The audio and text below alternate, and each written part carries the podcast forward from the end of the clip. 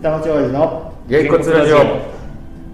この番組は東京下町在住の親父たちがゆるーくおしゃべりするラジオです。こんにちは福田です。藤島です。勝田です。浅井です。上村です。はい。ということで、えー今日は先ほどまで我々が所属する親父の会のげんこつクラブのミーティングをやってまして、まあ、9月にイベントやるということで集まってたのでいつものレギュラーの3人プラス浅井さんとよそして今日は上村さん。お。えー、と収録は初登場、えー実は1回年末の飲み会。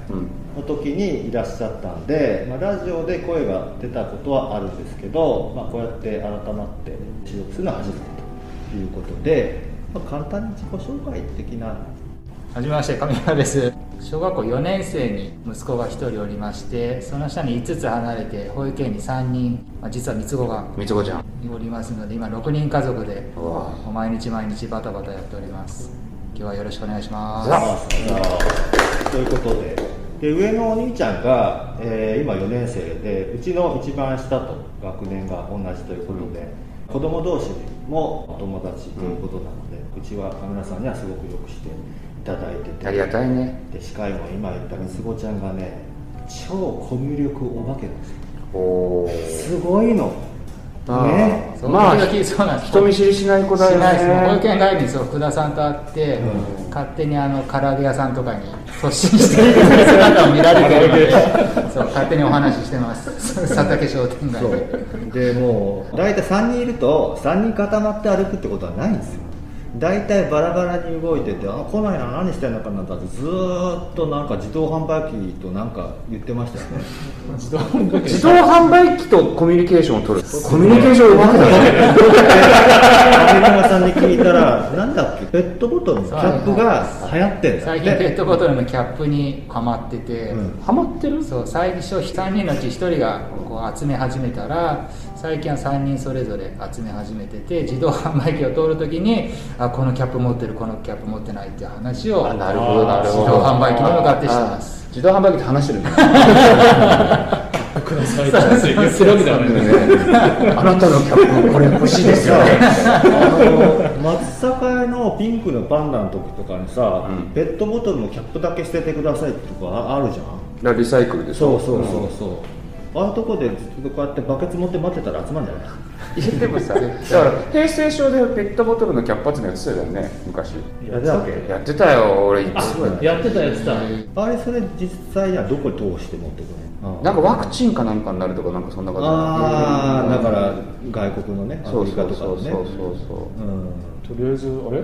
なんかペットボトル。あじゃあ昭和ぜひ渡そうはい今日いただきます。メタルもいいの？できればできれば3つあると1つ2つだと喧嘩。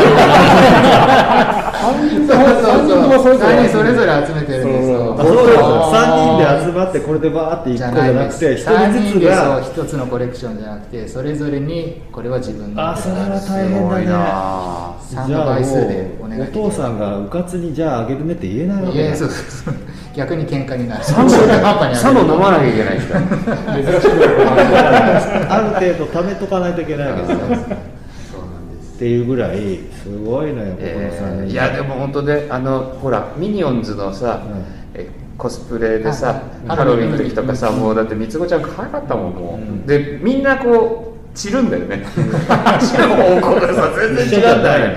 でもさお兄ちゃん偉いからさあの3人別々の方向行ってさパパとママが2人追っかけてさ残り1人をお兄ちゃん追っかけて覚悟あのそう偉いなと思ってよよ養鶏場の農家の人みたいな感じお兄ちゃんがだからまたしっかりしてそう。ここのお兄ちゃんそりゃそう。だよあんな下に3人もいたらしっかりせざるを得ないよ。人型でそう大 うちはだから上お姉ちゃん2人に末っ子でしょ、で甘やかされてるけど口だけは出しちゃっている。あそれはね女兄弟のそう。ところもあるあるだよね。でここはその三つ子ちゃんをいつもこう面倒見てるお兄ちゃんだからすごいしっかりしてるし。まあもしかしたらちょっと自分の感情を抑えるぐらいのことをちょっと、うん、そこがやってるからそこがねちょっとまた偉いですね。それはね長男の宿命だ。から仕方ないっちゃどういう感覚か本当わかんないですよね。自分が兄弟にもちろん三つ子なんていなかった自分の下に三つ子が生まれてきたらなんて、そう想像ができないので、うん。多分大変なんだろうな。でも我が息子ながら思うんですけど本人なりに頑張ってるんだと思います、三つ子が三つ子産んだら孫急に。なってそれぞ れ。ネズミさんしかない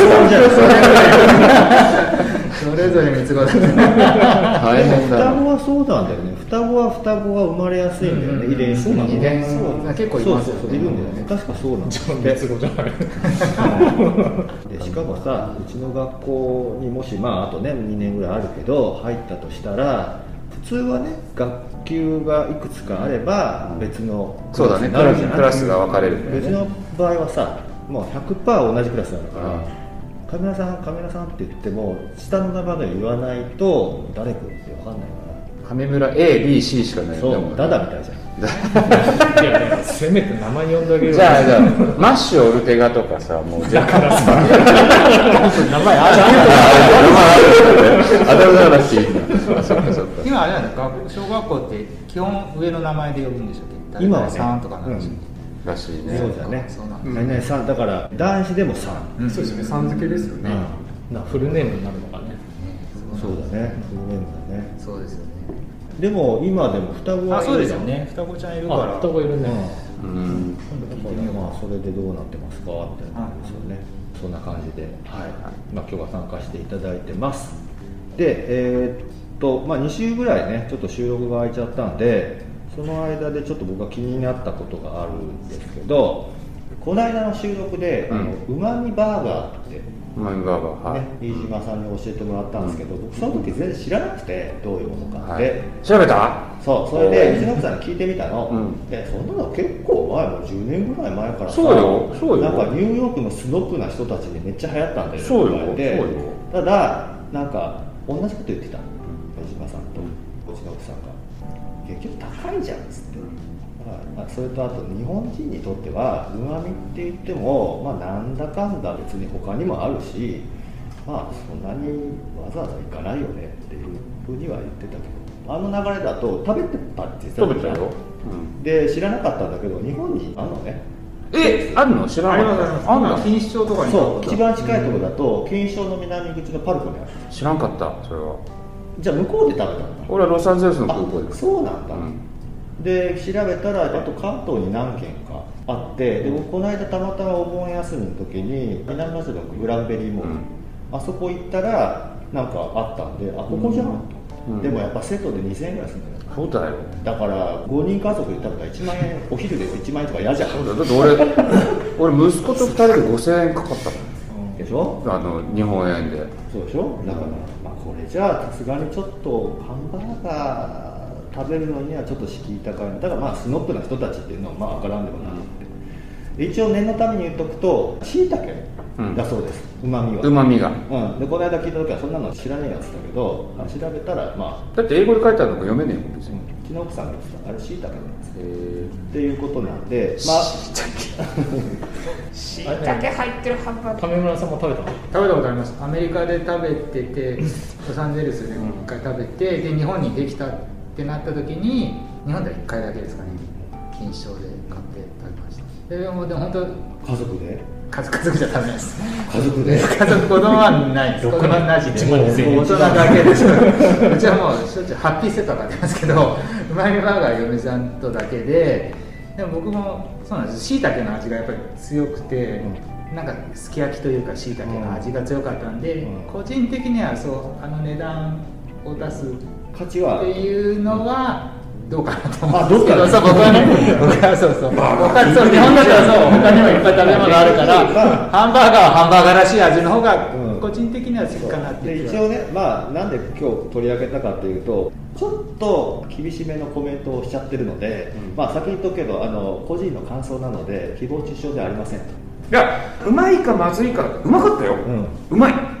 ああうまうまいねって思ったけど、いやでも俺別に マックでいいかなぐらいな。まあ、結局そこなんですよね。うん。だからアメリカ人はハンバーガーっていうのはもう根付いてる食文化だけど日本は別にまあそこまでしてハンバーガー食べたいって思う人はいるかもしれないけどまあ別にうまみって言われたら他にもいっぱい日本にはねいろんなものがあるしわざわざそこでハンバーガーにうまみって言われてもなっっていうのがまあ、まあね。そこまで全国規模に流行ってない理由なのかもしれない。だからまあせっかくならこういうの食べてみたいという人なら食べるんでしょうけど、まあ、我々ファミリー層には少なくとも刺さらないかなっていう。ファミリー層はコスパですから。そう。コスパ第一で。そう。何したって。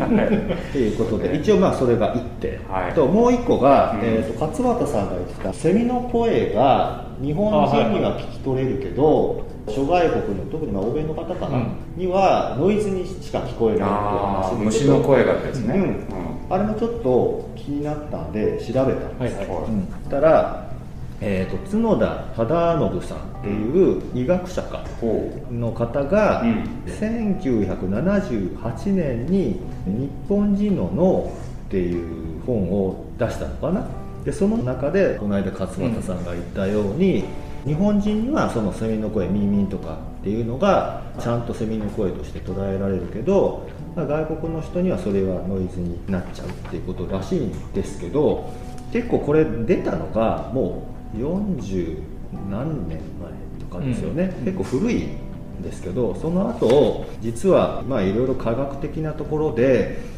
あ、そういうのは立証されてないんじゃないかっていう反論が出たりとかして現在ではその説を支持する脳科学者はほとんどいないと。あいない。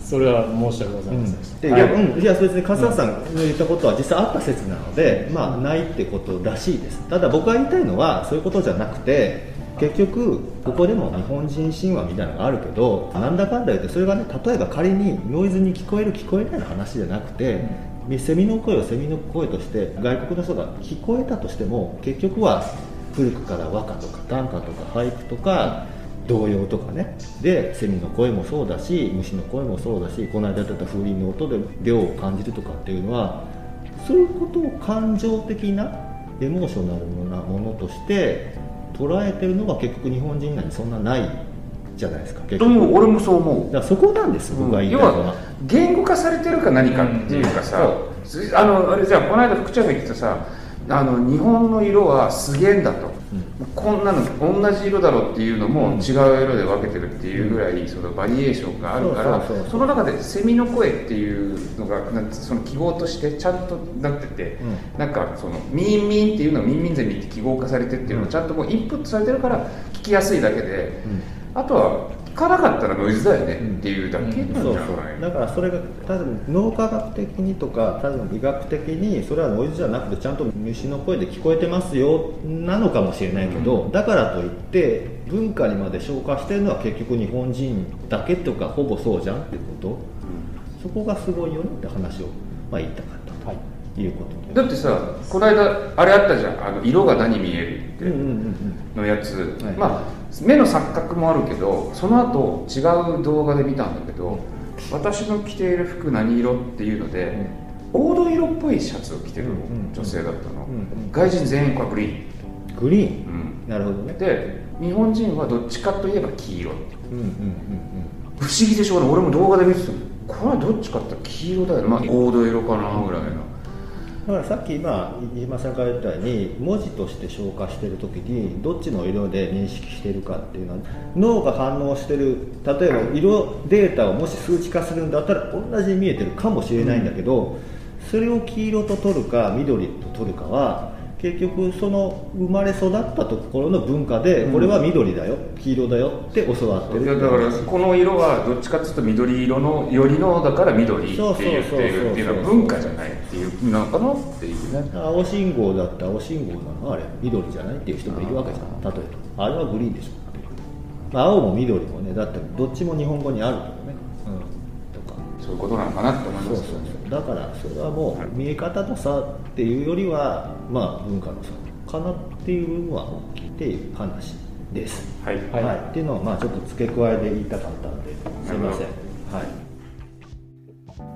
はい。いかがだったでしょうか？このお話は次回も続きますので是非お聴きください。ではさよなら。